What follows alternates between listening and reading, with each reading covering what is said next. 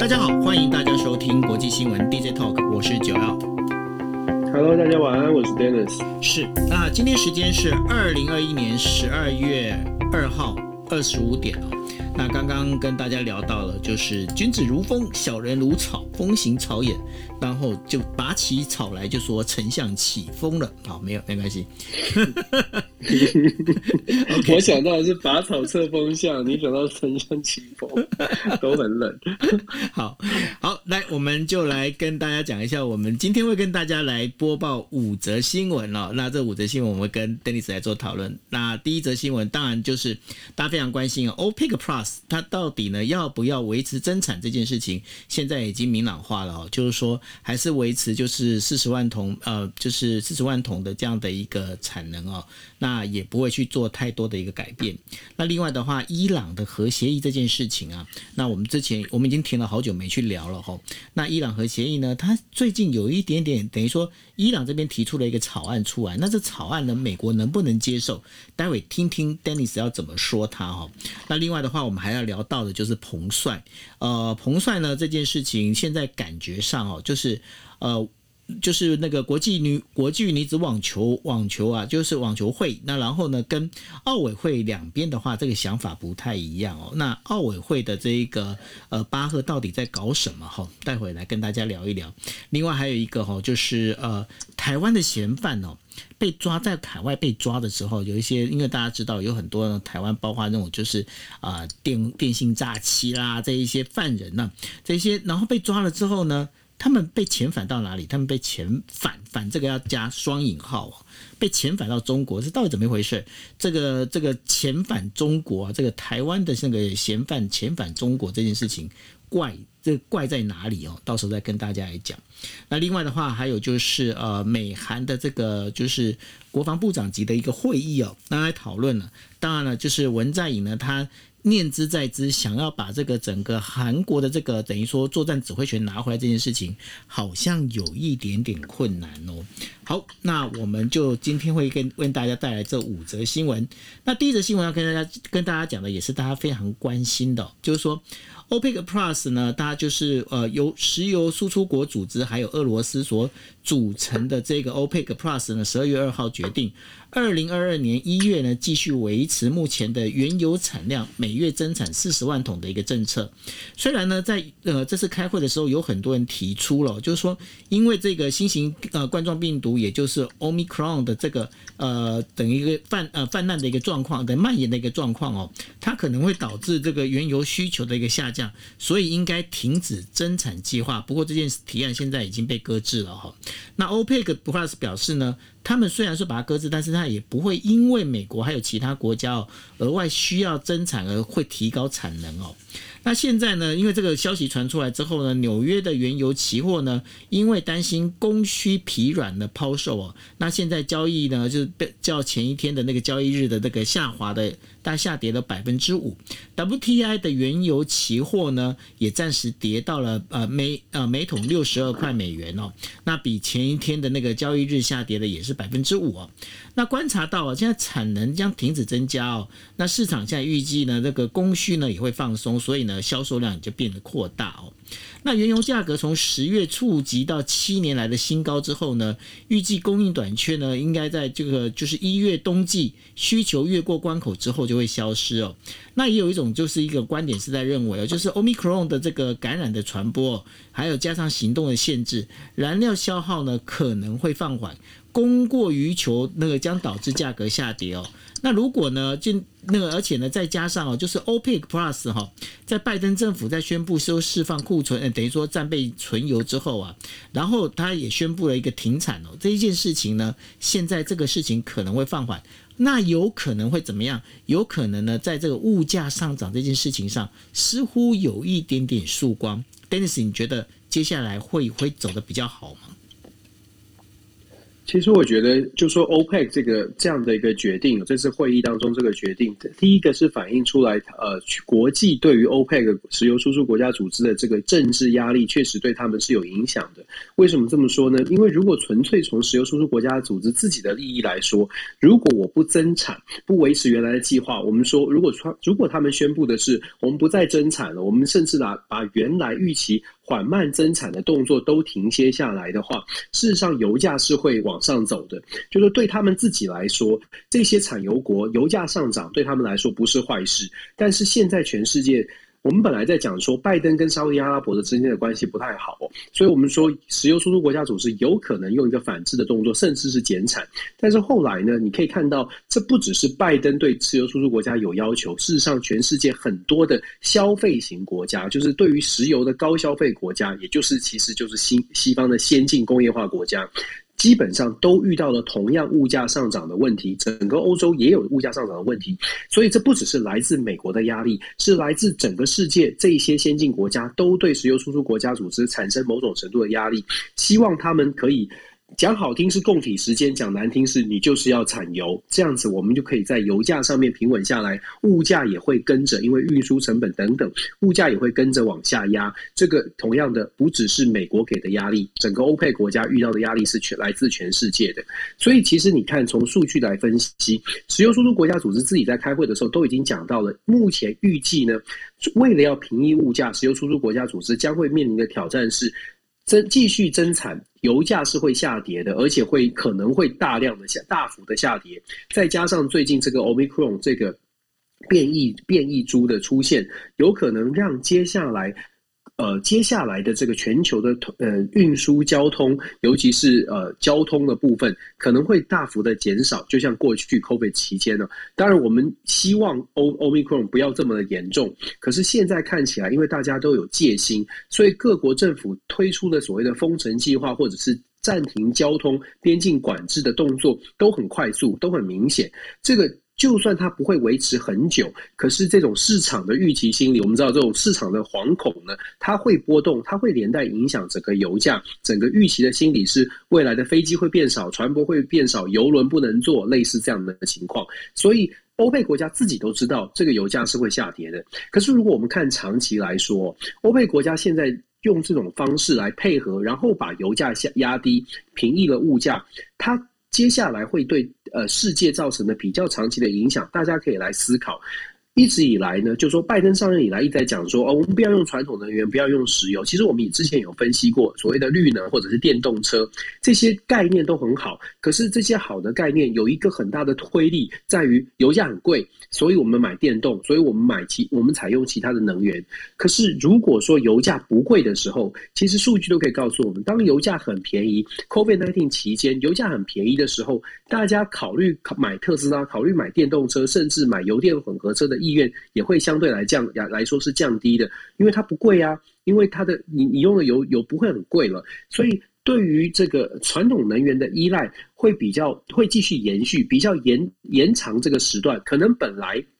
油价继续上升的话，五年、十年，大家就会非常认真的，每一个家家户户都会非常认真的去思考，是不是该换电动车，是不是该换油电混合车，因为太贵了。可是因为油价被就透透过政治是可以压下来的，所以短期之内呢，会让在这个时间点思考要不要换电动车，我们就用这个最生活的方式来比喻，思考换电动车的时间，可能本来是三年之内要换，现在会因为油价是可以靠政治手段来操纵的，会去思考，那我们美国。继续施压就好了。下一个总统如果是共和党的，那那油价又可以继续被压一阵时间。这样的情况之下，电动车或者是这样的考量，可能就从本来的三年内变成了五年甚至十年的考量。所以长期来说，会变成对油、对传统石化能源的依赖会继续延续。被对传统石化能源的依赖往后延，它不仅仅是就是呃长期会有影响，它也有可能造成的一个现象是，未来下一波如果有出现能源危机的时候，那个价那个价格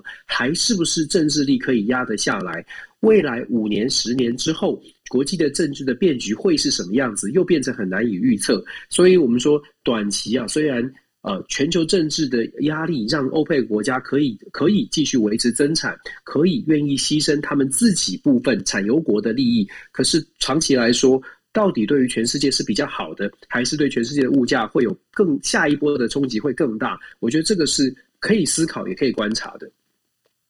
是哦，那所以呢，呃，接下来呢，到底这个欧佩克国家这个说算是石化原油这件事情哦，还有包括零碳排这件事情会怎么发展呢？我们接下来我们还会持续的关注。那另外的话，我们在谈的第二则新闻哦，就是说伊朗副外长巴杰里呢，在昨天的时候表示，已经在维也纳呢与美国的间接会谈当中提交了一份协议草案哦。那这项草案有一个非常重要的一个重点哦，就是要求取消美。国对革命卫队的一个官员还有其他人呢，实施所有的一个制裁哦。那大家也都知道，因为现在伊朗的新政府里面有很多就正好是美国要通气的这一些革命卫队的一个官员哦。那在这个草案呢，美国愿不愿意妥协呢？看起来是很难妥协哦。那所以呢，接下来这谈判似乎好像会变得更不乐观。Dennis。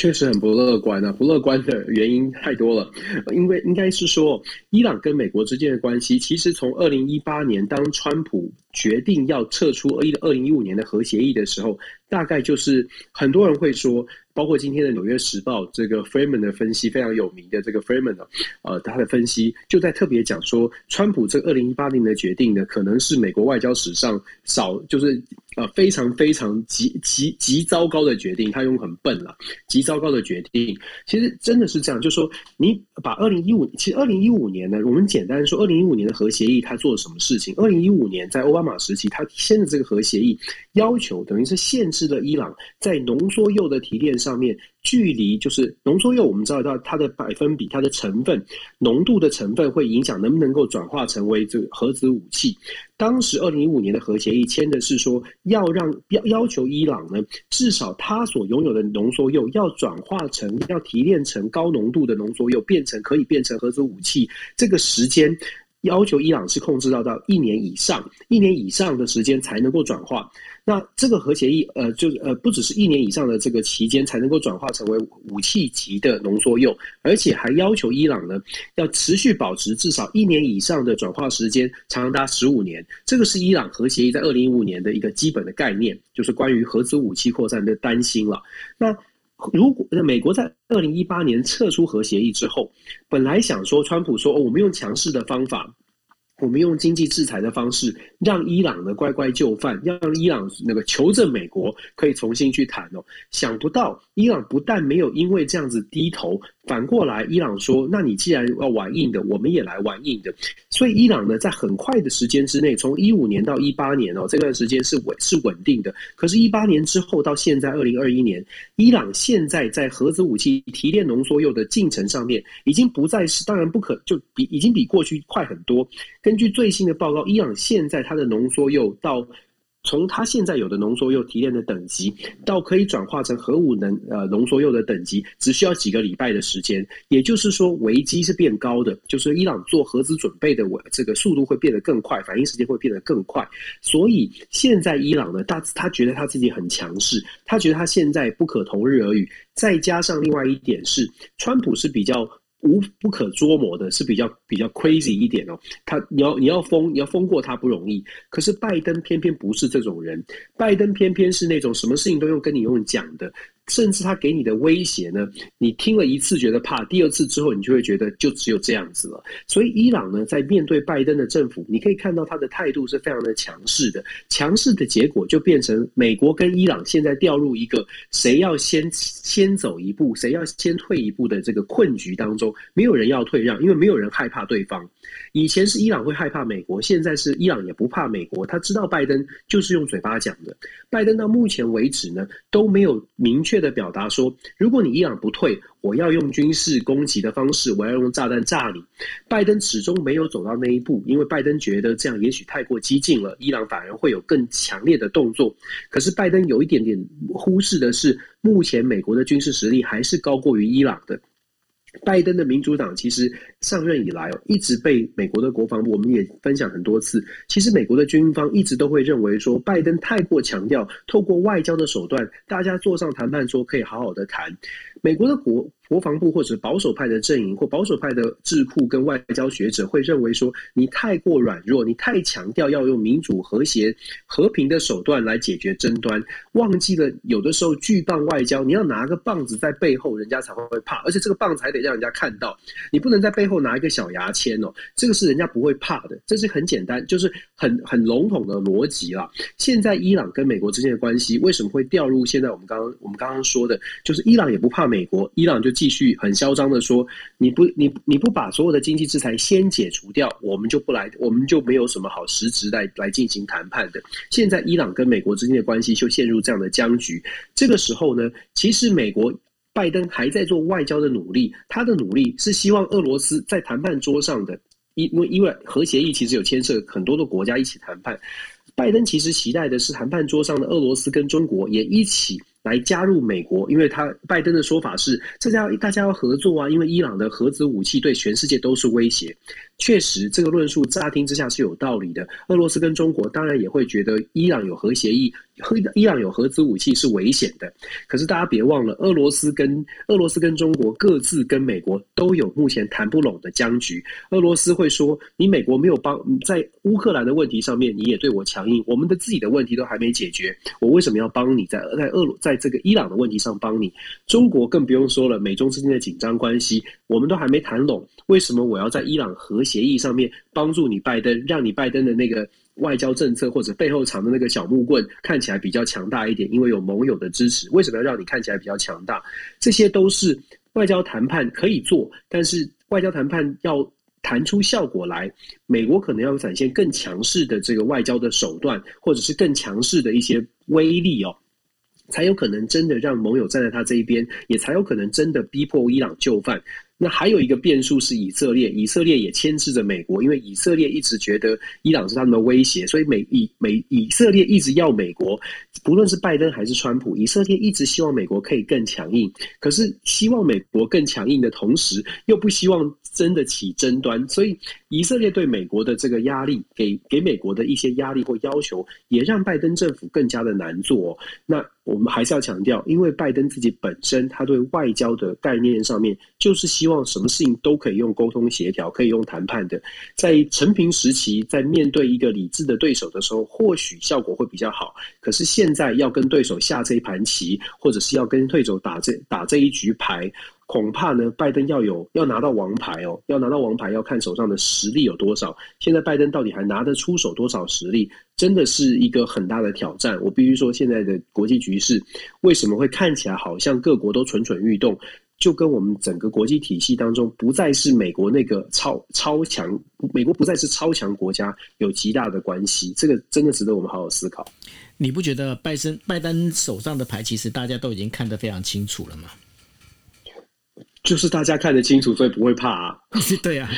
因为你知道拜登就是什么手段，经济制裁哦，你就继续说经济制裁吧。嗯、我们在我们刚刚讲，我刚刚讲经济制裁，拜登跟伊朗讲经济制裁，你知道伊朗的解决方法？以前因为美国很强，所以美国要进行经济制裁的时候，俄罗斯跟中国不会你知道背着他的做其他的事。对，可是现在中国不理他，不理拜登哦，所以中国跟拜美国也是对着干，所以中国跟伊朗去签了上千亿的这个石油的。石油的这个合约，所以伊朗在经济制裁的压力之下呢，它有一个解套，它有一个备备胎的方案，所以它现在当然更有恃无恐。这也是为什么我们说，如果只是靠着经济制裁，或只是靠着外交的手段，你要让伊朗在核协议上面就范，难度非常高。是，那我们接下来呢，进入我们第三则新闻哦。那第三则新闻就要谈到国际奥委会呢，在呃。就是二号的时候宣布，他再次跟中国网球选手彭帅进行视讯的这样通话，确认安全哦。根据国际奥委会，他在就是与那个彭帅进行的这个视讯通话当中啊，他在这份声明里面他有讲了，他说这一次呢，就是国际奥委会呢是以人道的方式来支持彭帅的。不过呢，这一次跟上一次呃巴赫跟彭帅视讯会议的时候，最大不同在于这一次呢并没有公布哦视讯通话的照片。那然后呢，出于对于中国呃网球运动选手彭帅的一个担忧哦，国际女子网球协会，也就是 WTA 呢，宣布立刻暂停了所有在中国，包括香港的举办的一个赛事啊。那三十五岁的彭帅呢，在个原本呢，就是在呃这一次这个我们大家知道这个整个纠纷呃这个问题哦，最大的问题是出在啊，他跟中国前副总理呢张高丽。他的这个就是有关于性侵犯的这个指控，那让他在公众视野消失了三个星期左右。那 WTA 的主席呢，就是史蒂芬塞呃塞门呢，他就认为他对于彭帅是否安全自由没有受到恐吓感到严重的忧虑。他说。凭良心说，我不认我，我不明白我要如何要求我们的运动员还可以到中国这边去比赛哦。那所以 WTA 呢，他呼吁哦，就是对于彭帅的，不对于彭帅呢，要进行这个彭帅指控呢，进行全面的一个调查哦。那虽然呢，彭帅在十一月二十一号的时候跟国际奥委会主席巴赫进行视讯通话哦，表示自己安全无虞。但是呢，WTA 还是表示，这个视频呢其实是不足以证明彭帅是安全的。那赛门呢，在一份就是声明稿当中，他说，如果二零二二年在中国举办赛事，他是相当担心，呃，所有这一些女网运动员的这个还有工作人员，他可能面临的一个风险，因为呢，中国领导人并没有任何可信的方式来解决这个严重的问题，而且他在持续的在讲了，他说，如果有权势的人能够压制女性的声音。并且掩盖性侵指控，那么 WTA 成立的基础，也就是妇女平等呢，这件事情就会受到巨大的挫折。其实他这一句话哦，也解释，因为很多人在认为，就是说，你明明 WTA 呢，你这个其实非常依赖在中国的比赛哦，因为他在中国这边的话，其实过去有很多的这个比赛，其实是他有相当的、相当一大的一笔收入是来自于中国比赛哦。那大家都会认为说，为什么 WTA 那么坚持哦，一定要要彭帅亲自出面这件事情，其实这也在于，就是说，WTA 成立的那个基本的一个基础是在于妇女平等这件事情上面哦，所以。呃，这个赛门做这件事情的时候，也受到 WTA 的创始人，也是前世界排名第一的女网选手比利简金，他他他的一个支持哦。他认为呢，采取强硬的态度，这个立场是对的。他说，这是女子网球在女子体育当中领先的最重要的一个原因哦。所以呢，他是非常支持 WTA 在这样做的，而且 WTA 做这些事情呢，还获得了其他的这些相关的美网选手的一个支持哦。那对于这样整个事情里面，这感觉上，国际奥委会其实是担心北京冬奥哦没有办法，就是会受到政治抵制。但是呢，对于 WTA 来讲，它 WTA 它有它的根本的一个坚持在。可是中国到时候要怎么来摆平这件事情呢？其实我觉得很有趣啊，就是说我自己看这个新闻的时候，我觉得当然就是中国人权的问题，还有彭帅的事件，它后续的影响是蛮大的。但是其实你有没有发现，就是国际奥会跟 WTA 它的立场好像不太一样。这个跟这个运动单项运动它自己本身背后所带的这个经济利益，还有它背后所代表的一群人也有关系。我的意思是说，打网球的，尤其是会关注女子职业网网球公开赛会的这些选手跟他的观众群。大家想象一下，它会是一个什么样的社会经济地位？相较于整体的总体的呃运动项目，就说其他的运动项目可能不是有职业运动的，这种总体的国际奥会，它所代表的呃这个观众群跟关注的人人群，它的整体社会经济地位是什么样的呃这个这个差别？我我不知道九你们。理解我的说法，就是我觉得跟社会经济地位还是有差别的。就是当你在跟 WTA 或者甚至我们可以想象高尔夫，我们讲说更更更更更有点大家印象当中的更精英阶级的运动单项来来来做比较的话，比较呃你可以发现 WTA 呢，就是女子女子网球的很多的选手，还有包括就是说呃。这个当然他是自己会长 Simon，他们都站在一个比较呃，都都会愿意说我们在价值上面是很重要的。他自己就说了，原则是很重要的。对于民族网球选手来说，或者女 WTA 来说，原则跟选手的安全绝对高于就是所谓的利益。可是同时，你也可以理解。就算中国有很大的商业利益，这些我刚刚要说的是，就算中国有很大的商业利益，在这个单项运动里面，其实呢，它的这个市场要在其他的市场获得一些弥补，或者是要在其他的市场继续支撑这个单项运动，我会觉得，相较于其他总体的运动来说，会比较容易一些，因为它毕竟是一个特殊族群，有一群人关注。他的这个一群人，他们的理解跟认知可能跟整体的全世界的人，呃，这个这个呃不太一样哦。所以看到这个彭帅的事件，看到女子网球网坛网球协会这些声明，我我会觉得，呃，如果说。大家都有这个共同的认知，它的团结起来的那个力量，大家的有了共识之后，那个力量就会比较大一些。我相信 WTA 或者是其他的某些单项是可以做到的，但是国际奥会因为牵扯到的运动单项太多了，很多的项目，譬如说长跑，譬如说长跑的呃这些主要的国家可能是非洲的国家。它背后的，就我一直都讲强调，人都是有呃有自己的考量的，按照自己的现实利益来做考量。非洲的国家的这些长跑的选手，他们希望靠这样的运动，呃，能够呃出名出人头地，能够有好的生活。如果说在呃奥奥会是奥会去抵制。可能中国的市场可能把田世界田径大奖赛，我们这样说，世界把把世界田径大奖赛这些赛会都会都受到影响。那这些赛会的选手跟这些赛会的观众，可能不是社会经济地位稍微更高一些的，那么遇到的冲击跟遇到的挑战可能会更大一些。呃，整体来说啦，我会觉得 WTA 它已经起了一个示范的效果，告诉大家说，运动员呢还是可以有，还某一些运动。运动员还是可以坚持在商业利益跟所谓的人权或者是一些价值上面，还是可以做一些坚持。这种抛砖引玉的效果，我期待，我期待可以有更好的、更好的发挥了。那我觉得中国确实在很 在最近的像彭帅的事件跟一连串的对外的关系上面，我真的觉得中国大陆的政府要好好的思考一下。关起门来，他们自己会说：“哎呀，大家世界世界对他不公平啊！”世界，我们下一则新闻也是讲到同样的事情，都都会讲关起门来会说啊，世界对他们很不公，世界对中国的看法跟观察都很偏颇。可是反过来说，过去的所谓的韬光养晦的时代跟现在差别在哪里？那中国崛起了之后，给大家的感受。不同，除了是别人压在他自己的加加在中国的印象之外，有没有可能也是中国应该要自己反思，他给世界带来了什么样的压力，或带来了什么样的威胁？也许这个是 这个是中国大陆自己的政府啊，政府要去思考的一个呃很很大的问题。WTA 只是一个冰山一角，只是一个案例。我觉得未来还会有更多的，不管是运动还是商业，还是媒体，还是各种的各种的可能，就是。出现就是跟中国大陆的意见不合，然后采取比较决决绝的方式，我相信还会持续出现的。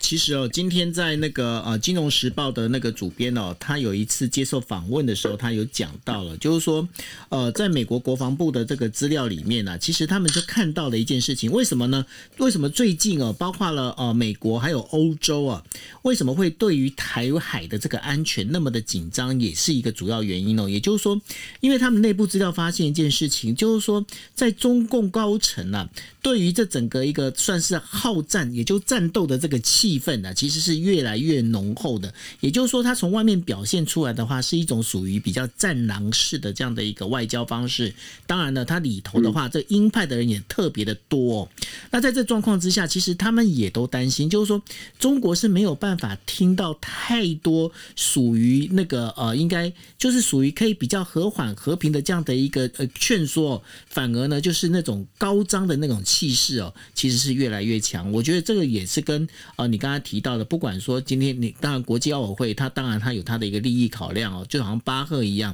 巴赫的话，他当然他巴不得就是说把这个北京奥北京的冬季奥运呢能够把它办好，因为对他对他来讲，这个是国际奥委会最大的一个使命。那当然相对的 WTA 的话，它本身也许就像 Dennis 所说的，它可能女网或不管是女网也好，高高球赛也好，其实呢这个部分的话，每个人的想法里头，或者是这个协会本身。它的一个财力的这个够不够底，够不够撑撑得住，而且呢，包括这个宗旨的部分，其实都是一个相当大的关键。没错啊，我觉得，而且你刚刚讲到的，其实就是我们这两天一直在讲的这种沉默螺旋的理论哦，不止在民主社会，在像中国大陆这样的社会也是一样啊。它的沉默螺旋就是当战狼式的外交是外显的，可是在国内也会带起所谓的民族的情感，也会觉得说这就是帝国主义，这就是大家被中国被打压、被欺压了。这种这种呃媒体的舆论跟整个社会呃这个呃网络上面的氛围会继续的往上挑挑动哦，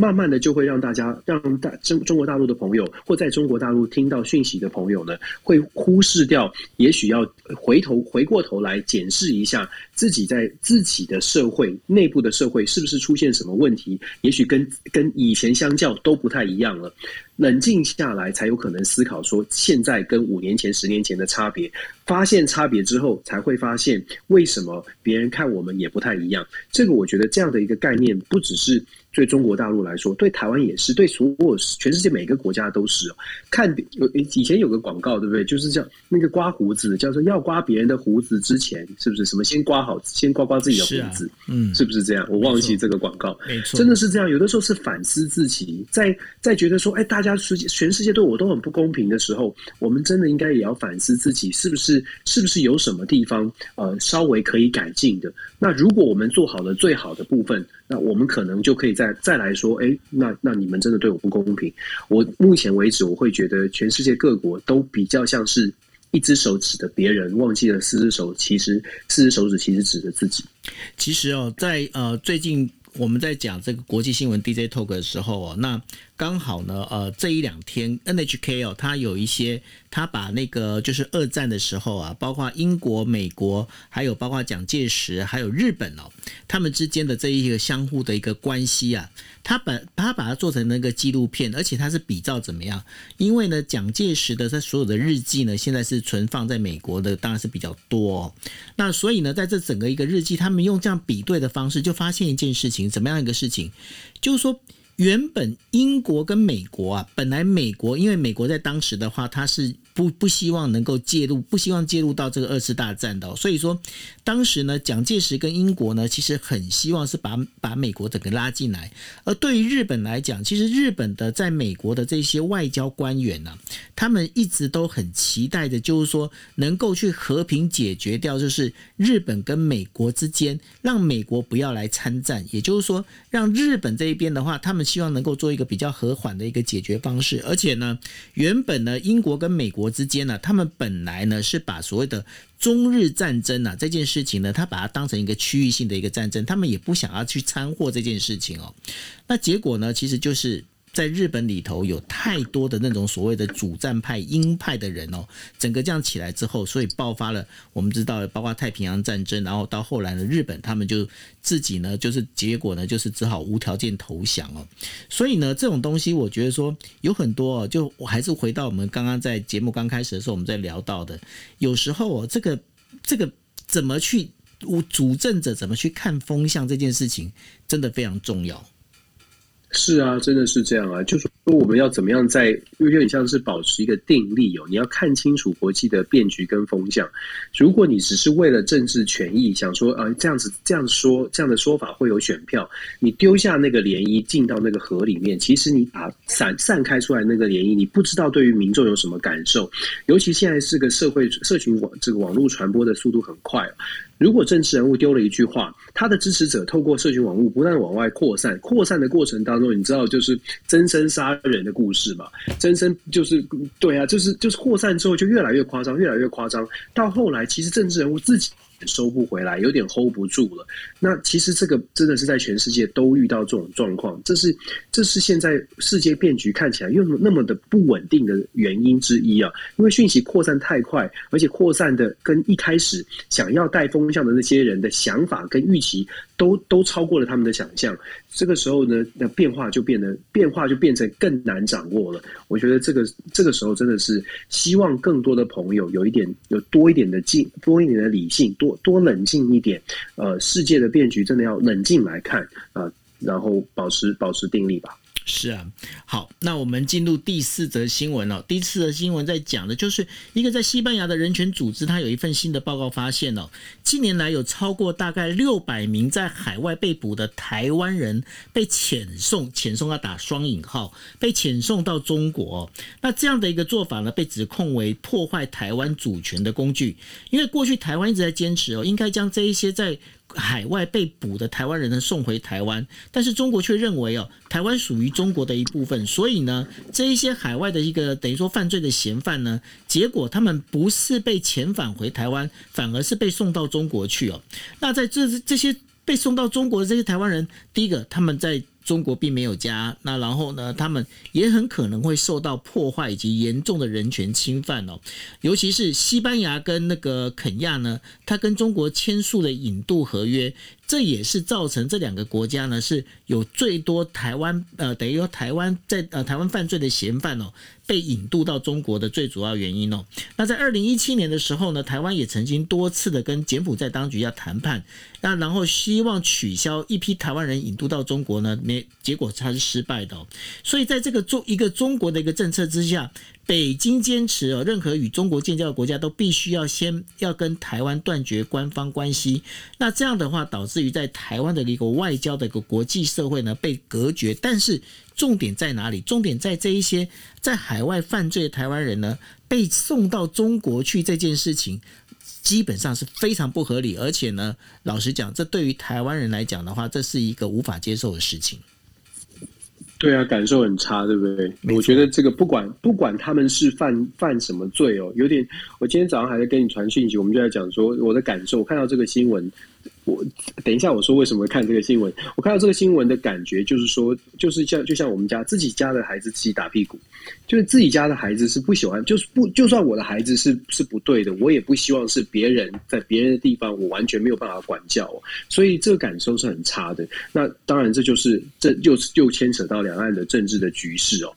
我为什么看到这个新闻，跟想要跟大家分享呢？今天早上因为时差的关系，我今天早上在跟南非，就是跟肯亚的学者在开会。开会的时候呢，他就分享了这个新闻给我，他就说：“哎，Dennis，你从台湾来的，这个是跟我们肯亚跟你们台湾之间的关系啊。”他就说啊，这个我们肯亚有一个这个条文条款，他说，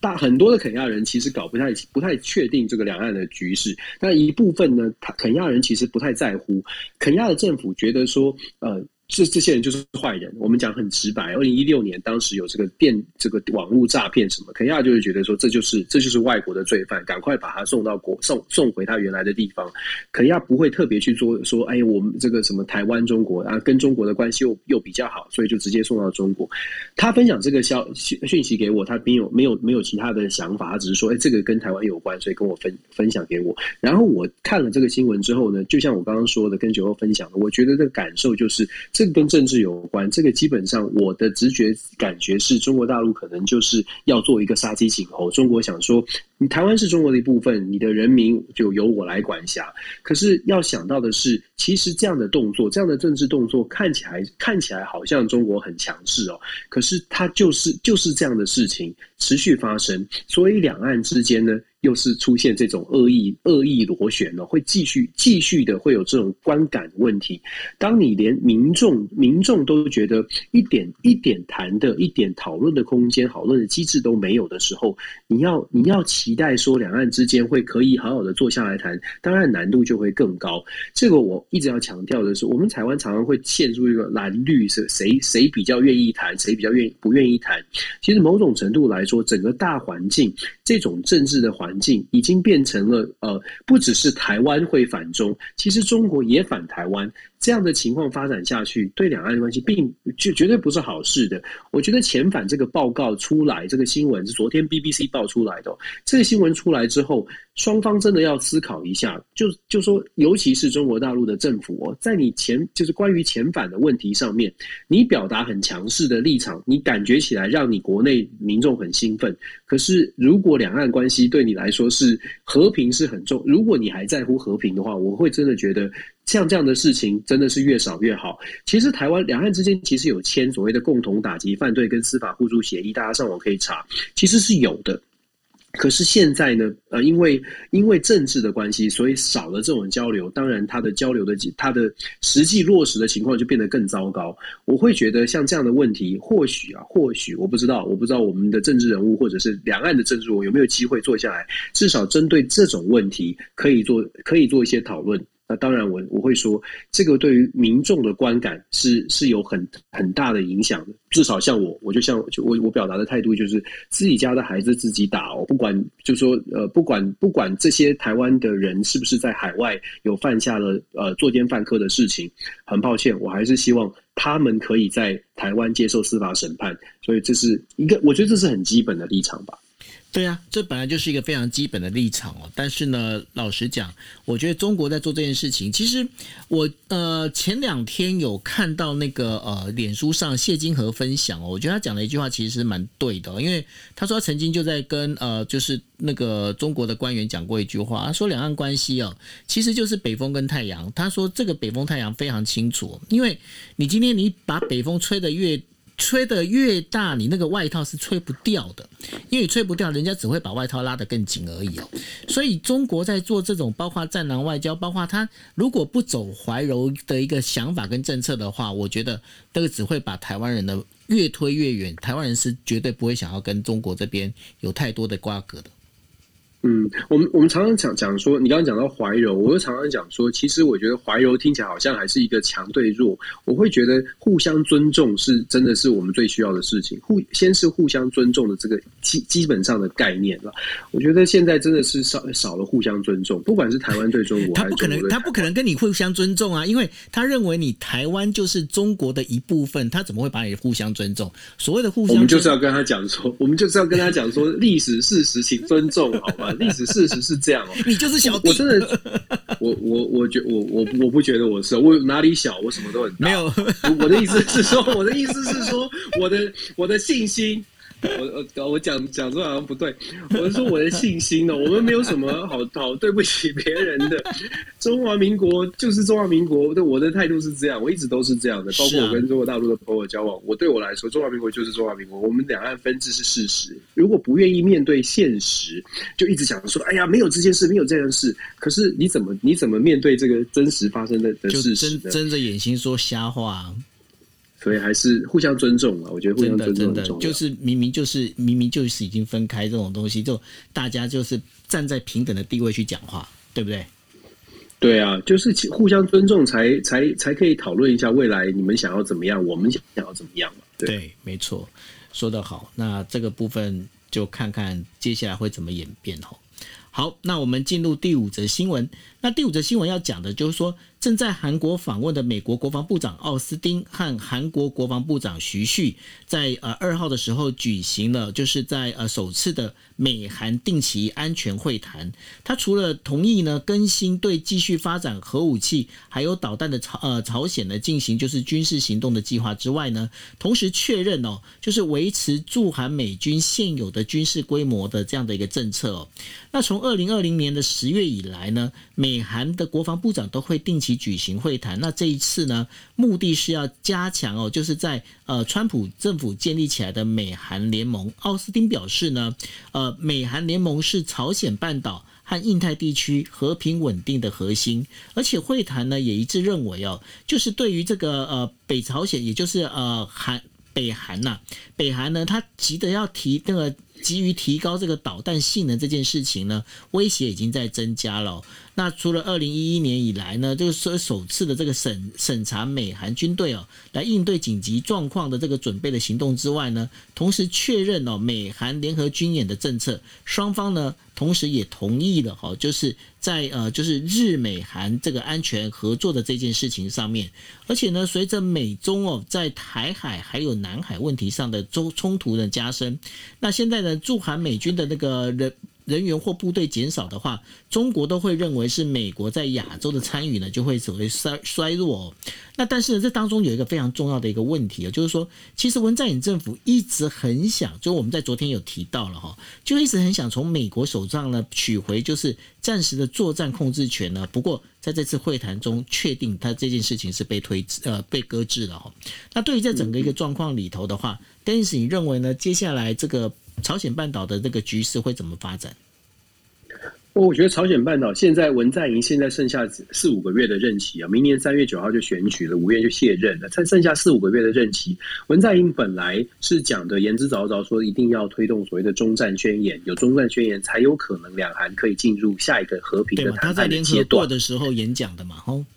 对对对，他就一直在强调这个哦。对他来说，他也是一个等于是他自己想要做一个历史定位的问题。但是现在很显然的，美国是很反对。为什么美国反对？我们其实有说过，就美国反对的原因，是因为在美国的利益上来说，如果中战宣言签订，基本上美国就没有什么理由说，哎，说在军事指挥权要在美国的手上。而且中战宣言一旦签了，很有可能这个中战宣言里面就会包括了美军驻驻在韩国的军队人数要减半，甚至是必须要撤军哦。如果韩国真的有那么想要签这个终战宣言，愿意付出的代价，或者是愿意谈判的筹码是什么？很有真的就是美国，美国在韩国的驻军要做做一些裁减，北韩可能才会觉得比较放心、比较安全。那当然，你从美国的角度来说，就不符合美国的利益啊，因为韩国是这么这么好的一个战略的位置，距离中国就在中国的门口，然后呢又又可以钳制北韩，所以对美国而言，终战宣言基本上不是一件好事。美国会会会表达。说哦，不错不错，朝鲜半岛的和平很重要，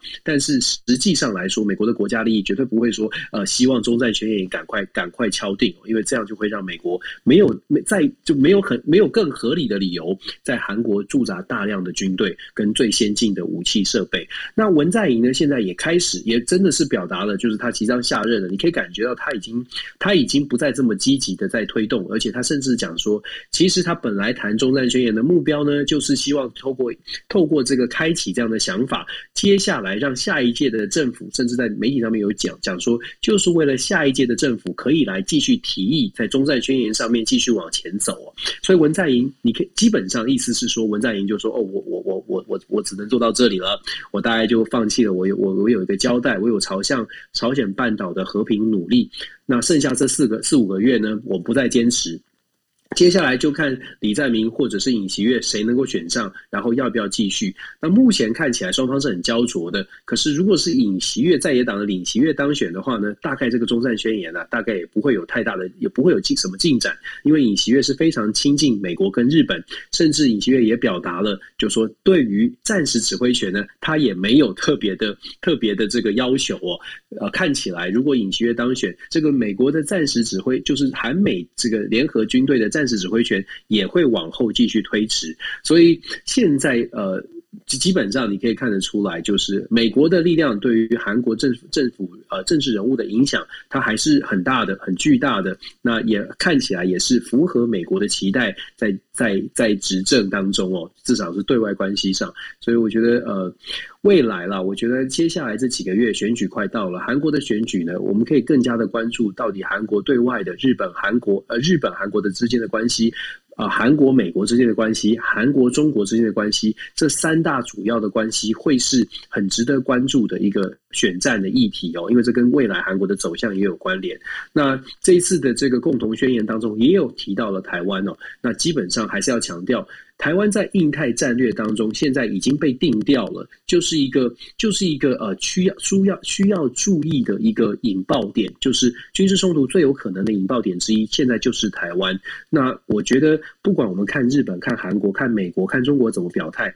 我还是要强调，我觉得关键还是台湾自己做的准备。我们 DJ 头讲了好多了，还是在台湾自己做了什么准备？台湾自己的共识是什么？台湾能不能够呃？把一些争议搁置，然后好好的思考，我们怎么样可以站得更好，站得更稳哦？觉得这个是挺重要的。我我觉得我们 DJ Talk 讲国际新闻，可是我好像发现我自己还是关注台湾新闻的时候，发现国际新闻在最近好像主要都是那个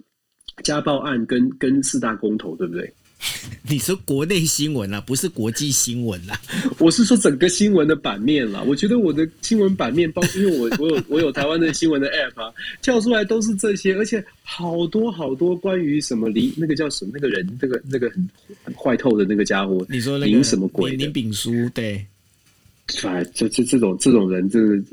男男人会去打打女生，对我来说就是就是就是不值一提的混蛋了、啊。嗯，对我觉得这是很很糟糕很糟糕的。所以可可是他每天都跳出来啊，他的巨细靡遗的资料，就是每天这个这个我的 app 都跳出关于他的事，我就想说他到底有什么重要啊？就是我你看我们 DJ Talk 一直在跟大家讲这个国际新闻，讲说国际变局，然后每天都告诉我一个什么什么鬼什么什么不重要的人。我也不，我也不懂，我其我对啊，没有哎、欸，我我不懂，你你你大学念哪里啊？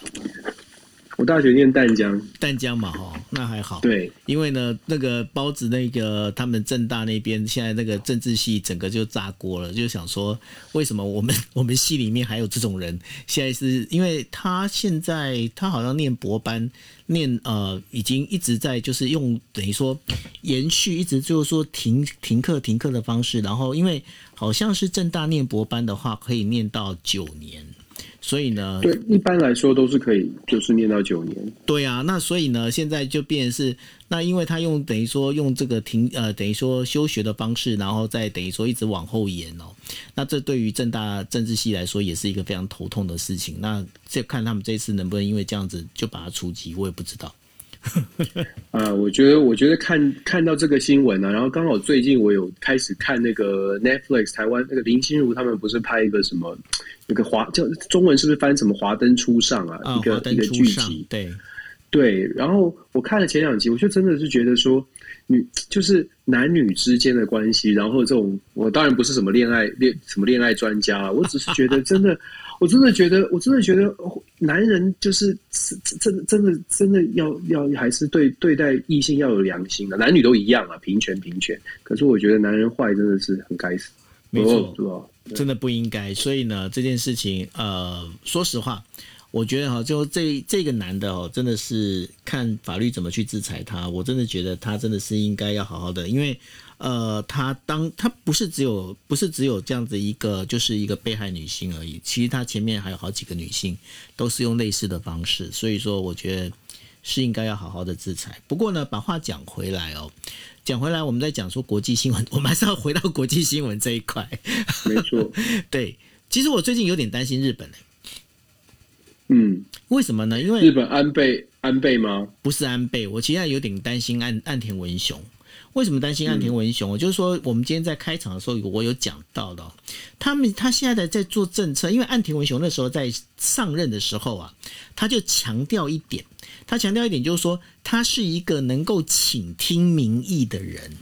好，那倾听民意的人，这个我可能要请教这个 Dennis 哦，因为他在强调他是一个倾听民意的人的一个同时，电视他的政策怎么样？就是我们在节目刚开始的时候，我们在讲了嘛，就是过去我们在认为就是说君子如风，小人如草，风行草偃。可是呢，现在君子跟小人颠倒，那颠倒之后呢，你在倾听民意，可是你自己没有一个核心的中心思想，你的概念、你的想法都会变来变去的时候，其实这对于一个国家统治其实不是一件好事。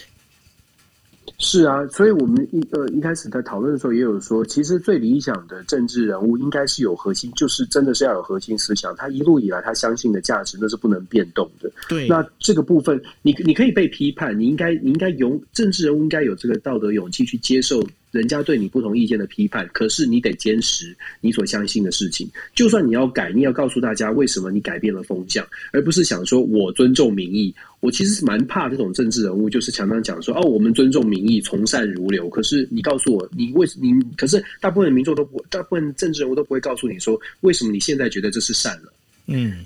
而且哦，我意思就是说转的很快，对，转的很快。而且呢，我跟你讲，我今天我发现的，我就刚刚我们在那个 DJ Talk 要开房之前呢、啊。我看了一下那个日本的新闻哦，我就发现一件事情，我觉得非常糟糕。为什么非常糟糕的一件事情呢？就是说，国土交通交通省的这个大臣呐、啊，就是负责这个，我就是在讲的，就是说，因为这次最主要一个争议就是说，你今天你已经说十二月整个月是不要再接受新的这个等于说订票的这样的一个订单了哈。结果呢，他在今天宣布了就是取消的时候，这国土交通省的大臣他讲了一句话，他讲什么话？他说这个。是由这个呃，他们就是由底下的人动作太快，他们做了这些事情，所以我也不知道这件事。我觉得他讲这句话的时候，我真的当场翻白眼，你知道吗？对。就是怎么怎么会这样哦？对，你不就是政治政治决策吗？感觉起来应该是很谨慎的事情。是，而尤其是这等于说这样的一个一个决策里面，应该是很谨慎。可是我我觉得这所谓见微知著哦，因为这样的一个状况里面，现在开始在日本舆论里面也有人开始怀疑哦，怀疑一件事情，就是说岸田文雄的团队到底有没有那么可靠？嗯，对。那所以呢，我觉得说这也是为什么接下来你说，因为我们刚刚不是提到了嘛，不管说呃，今天在呃，因为老拜登他的美国国内已经够乱了，那然后呢，现在如果日本这一边他没办法稳住的话，那我觉得接下来其实还蛮蛮多很头疼的事情会发生。对啊，我觉得这就是为什么我们在讲说国际新闻，呃，我大家应该可以看一多多看一看这个变局哦，少看一下那些很奇怪的、很奇怪的这种这种新闻，因为国际现在现在的变局真的蛮多的，就像我们一直在讲说，呃。所谓的体系上面的改变，一超多强已经变成了就是普通普通大国跟好多个好多个第二名国家，所以国际的体系当然会变得稍微的不稳。因为不稳的情况，台湾更应该要看清楚，尤其我们站在台湾的视角，更应该要看清楚，我不要跟着跟着外面好像纷纷扰扰在在变动。可是。要看清楚的关键在于，大家要花时间，花一点时间去思考，而不是就是啊哪一个新哪看了一家新闻就说，哎，那现在国际是这样，国际没有这么容易哦，看清楚，所以花可能大家都花一点点时间吧。我们今天没有时间讲那个讲那个那个贺锦贺锦丽办公室的人事变动，其实那也蛮有趣的，可以。但是我们之后可以来，你还有六分钟。还有六分钟啊！对对，贺锦丽的那个办公室的人事变动，现在越来越浮上浮上台面了。我们说贺锦丽本身。呃呃，大家我不知道现在我在讲，大家会不会觉得我很有偏见？但是，是没有，他叫小贺，叫小贺，叫小贺，就最最近的遇问题很多。他自己的办公室这个这个窝，就是不能说窝里反，但是好多人呃开始有不同的意见，包括他自己的这个 advisor 已经确定在年底要离职了。嗯、最早发出第一枪的这个人呢，是他的这个等于是媒体主管、媒体顾问，他叫这个 Ashley Ashley Anthony。呃，Ashley Anthony 呢？为什么我会特别注意到他呢？那是因为他是我我的学校我的系上毕业的校友。他是我们的杰出校友，所以他其实在，在呃确定要进入到副总统办公室的时候，在去年暑假的时间呢，有来呃今年暑假的时间，其实还有来演讲，所以有不然后然后我们系上很多的资深同仁还是他的老师哦。嗯，那他呢跟我们我听说侧面的消息是，他觉得呃，因为他是他会进入到副总统办公室担任这个媒体主管，是因为他在拜登的团队工作。副总统办公室目前很多的人士都是由拜登的团队呃。建议进去的，那这些团这个团队呢，事实上等于是贺锦丽身边的人有很多是拜登推荐，但是很显然的，这些人跟贺锦丽并没有很契合。贺锦丽现在越来越靠着他自己身边的小圈圈，包括他的妹妹，包括他的先生，包括他自己的就从加州带去的人马，出现了这种人事的纷纷争。那贺锦丽的说法呢，是说他觉得他被孤立了，他觉得他的团办公室里面并不是。呃，守护着他，他觉得他的办公室的人嘛，也没有很忠心，也没有对他很忠诚，反而是对拜登很忠诚。反正这可以想象。那拜登的办公室呢，觉得贺锦丽本身就心里面有很多的抱负，想要取而代之，所以拜登的办公室也觉得贺锦丽并没有扮演好一个副总统的角色。安静的副总统的角色哦，而且甚至给他一些任务都没有做好，所以现在白宫之间也出现了这种内讧，然后贺锦丽又创下了最不堪的史上最低的支持度，所以现在拜登的挑战，我们一直在讲说，拜登的挑战内忧外患，他的内还有自己房子内的，就是白宫内的挑战，这个都是值非常值得后续的关注哦，因为现在选战又要到了，现在拜登呃。昨天的最最新的消息是，美国的堕胎法案在这个高等最高法院开始做一些审理，开始做一些公听会，有可能因为最高法院大法官的比例现在变成六个保守党跟三个自由派，因为比例悬殊的关系，六个保守派的阵营大法官有可能真的重新启动所重新检视所谓的堕胎权的问题。这个争议有可能就会变成接下来二零二二年其中选举一个很大很大的关键哦。到底对于共和党是加分，还是对于拜登是一个呃救命稻草？这个我可以，我们可以后续还好好的仔细分析。不过，美国内政出现蛮多的问题，是想跟大家分享的。可是贺锦丽拜登好像也没办法，就是直接把他拉掉啊。嗯，没办法，对、啊，应该是说没有，除非他有做出什么样的事情。是，对，对，但是，嗯、但是，但是可以可以让他不做事情。问题是，就是可以让副总统不要做什么事情，就是说基本上就是让他就是冷衙门嘛，打入冷宫的话，就不要让副总统做很多事啊，因为副总统没有特别，副总统在美国的宪法当中本来就是一个备位元首，没有特定的职权。是过去的副总统有扮演什么角色，都是因为总统愿意让他做什么事。贺锦丽刚刚上任的时候，拜登给他一些工作，也是拜登给他的。如果这个局面越来越僵的话，副总呃这个。这个呃，拜登是确实是可以让他不要做什么事，就是叫小贺去旁边叫，就是但是什么都不要做，这是有可能可以可以做的事。是，那不过就看贺锦丽他自己怎么去想他自己哦，因为这这整个我就我们在从旁边来观察的话，我觉得是贺锦丽本身其实是在很多事情上不够 qualified，对吧？我我的解读会是这样了，也许有一些他的支持者不会这么看哦，但我的解读一直以来我都是我是非常始终如一的，我始终如一认为贺锦丽就是一个包装起来的政治人物，打开来之后就发现还好。OK，好，那这就是我们在这个星期呢为大家带来的国际新闻 DJ Talk，那非常谢谢大家的就是聆听哦。那当然我们要再一次做一个广告，大家可以看到现在在我们房间上头的话，有 Dennis 的那个呃就是。Dennis 的全球政治笔记的一个就 Podcast 的一个连接哦，当然呃，欢迎大家能够点击要，点击进去的话，大家可以去 follow 这个 Dennis 这一边，或者呢，大家也可以去呃，就 Podcast 上面寻找今夜一杯。那今夜一杯的话是我，那我在放在上头的话，因为在今夜一杯里头，不是只有呃，就是我们国际新闻 DJ Talk，还有我们包括在做的一些像呃今夜人物啦，还有就是包括心理房，还有星座房。那当然你也可以去点击就是 YouTube 哈。那 YouTube 上面一样是找今夜一杯，那然后我们会把国际新闻 DJ Talk，因为我们有做成五则新闻的话，我会把它分成五则的这样的一个 YouTube，让大家可以聆听哦。OK，好，那呃我们这个星期的国际新闻 DJ Talk 就到这一边喽。那谢谢大家，大家晚安，拜拜。感谢大家晚安，拜拜。